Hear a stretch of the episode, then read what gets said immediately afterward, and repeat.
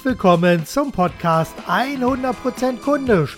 Mehr muss nicht sein, aber auch nicht weniger. Heute habe ich einen neuen Impuls für Sie, nämlich mit dem Thema Schreib mal wieder.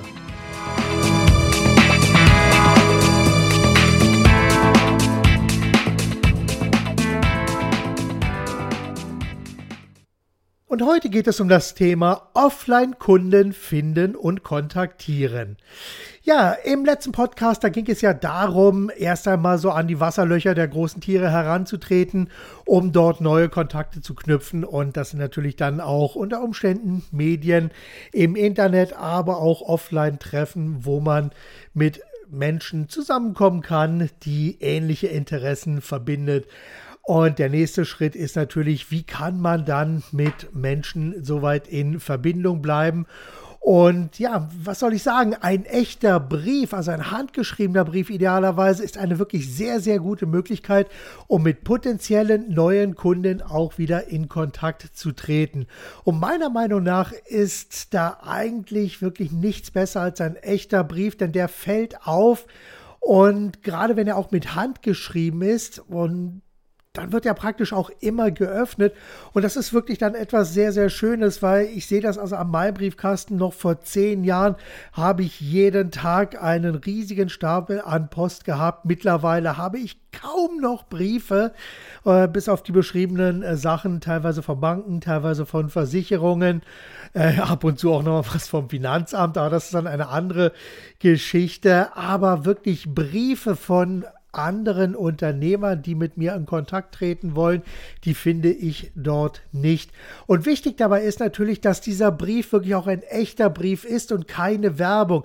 Also das heißt, man muss hier wirklich auf den Umschlag achten, nicht, dass es dann also irgendwie wieder irgendwelche Werbeaufdrucke da drauf sind, sondern ein echter, idealerweise mit handgeschriebener oder handbeschrifteter Umschlag, eine echte Briefmarke drauf.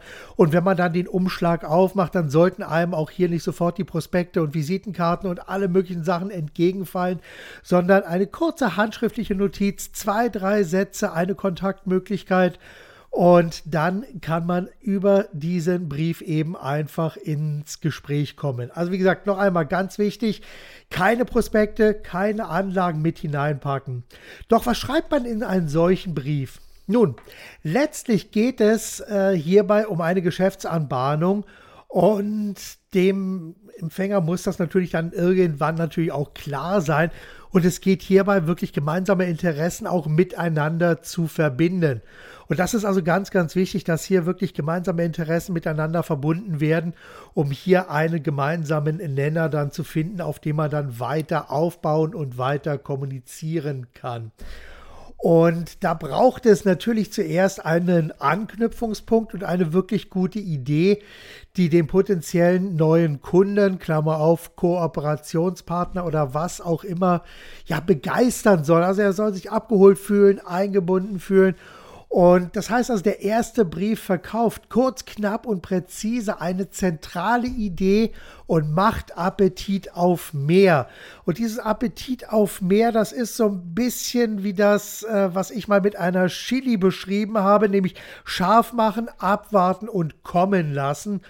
Und es geht also wirklich darum, hier äh, einfach eine gewisse Neugierde zu wecken auf mehr, sodass also der Empfänger dann, wenn alles passt, das ist also immer noch ganz, ganz wichtig, dass also hier der gemeinsame Nenner tatsächlich auch passt. Und da muss man eventuell auch für jeden Brief so ein bisschen Zeit investieren.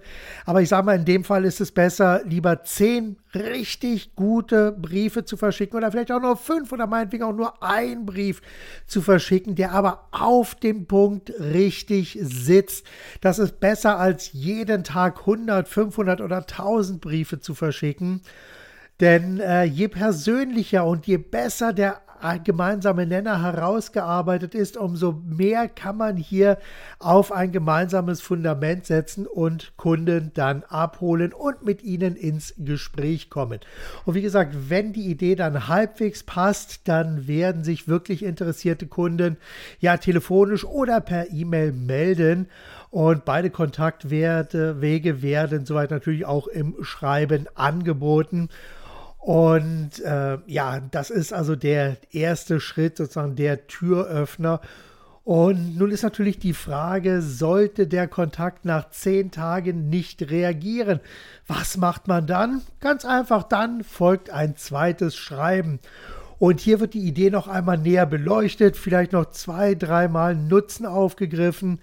Und äh, ja, hier kann man auf mehreren Ebenen nochmal skizzieren, um was es sich am Ende dreht und wie ein weiteres persönliches Gespräch oder ein Kontakt per E-Mail aussehen könnte.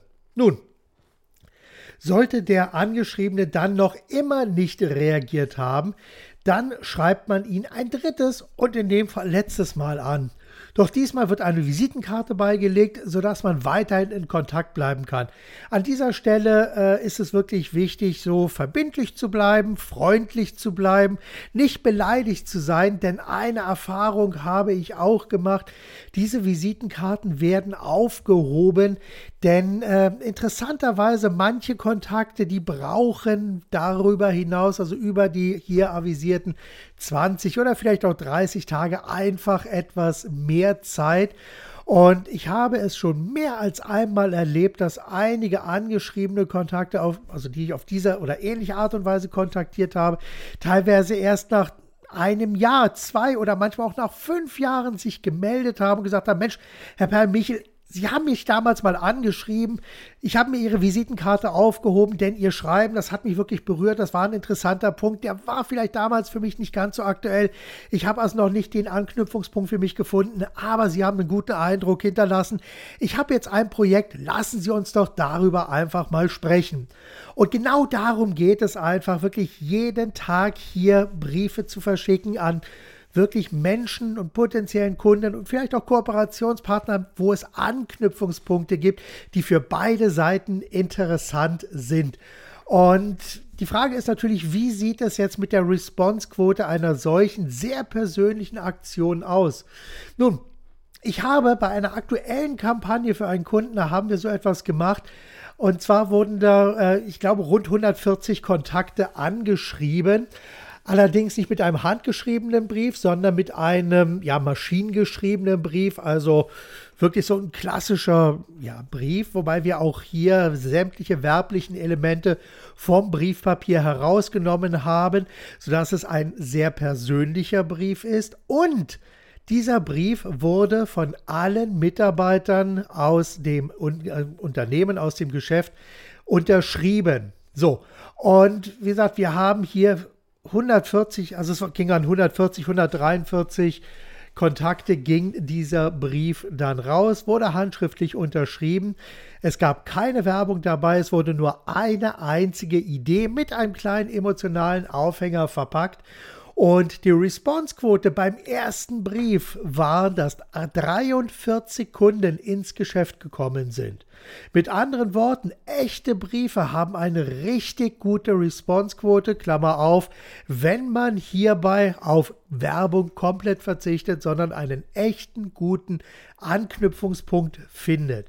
Gut, und in meinem Beispiel, was ich also zuvor beschrieben habe, da ist also in dieser Dreier-Sequenz heißt also den ersten Brief, den zweiten Brief nach weiteren zehn Tagen, einen dritten Brief vielleicht nochmal nach zehn, 14 Tagen oder vielleicht auch drei Wochen, je nachdem. Da gibt es immer unterschiedliche Response-Quoten und interessanterweise, also ich mache solche Kampagnen schon sehr, sehr lange, also seit Ende der 90er Jahre mache ich solche Kampagnen und die Response-Quoten sind immer irgendwie sehr, sehr gleich. Das heißt, der erste Brief bringt mir fast immer eine Response-Quote zwischen 10 und 30 Prozent. Beim zweiten Brief gibt es dann nochmal eine Response-Quote von 3 bis 10 Prozent und beim letzten Brief habe ich immer noch so eine Response-Quote von 0,5 bis 3 Prozent.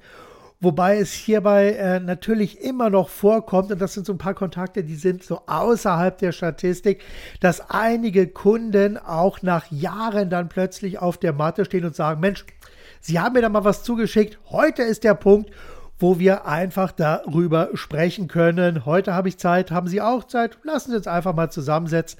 Ich habe ein ganz konkretes Projekt für Sie. Nun, mit anderen Worten, mit verkaufsstarken Texten und 100% kundisch verpackt in einer packenden Botschaft und einem Gang zum Briefkasten. Das ist eine sehr, sehr gute Möglichkeit und ein weiterer Weg, um neue Kunden offline zu gewinnen.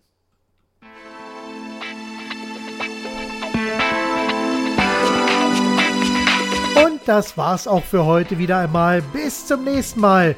Sei weiterhin 100% kundisch, denk mit dem Herzen, gib alles und vor allem mach es richtig gut. Alles Gute und bis, bis zum nächsten Mal, dein Mark Perl Michel.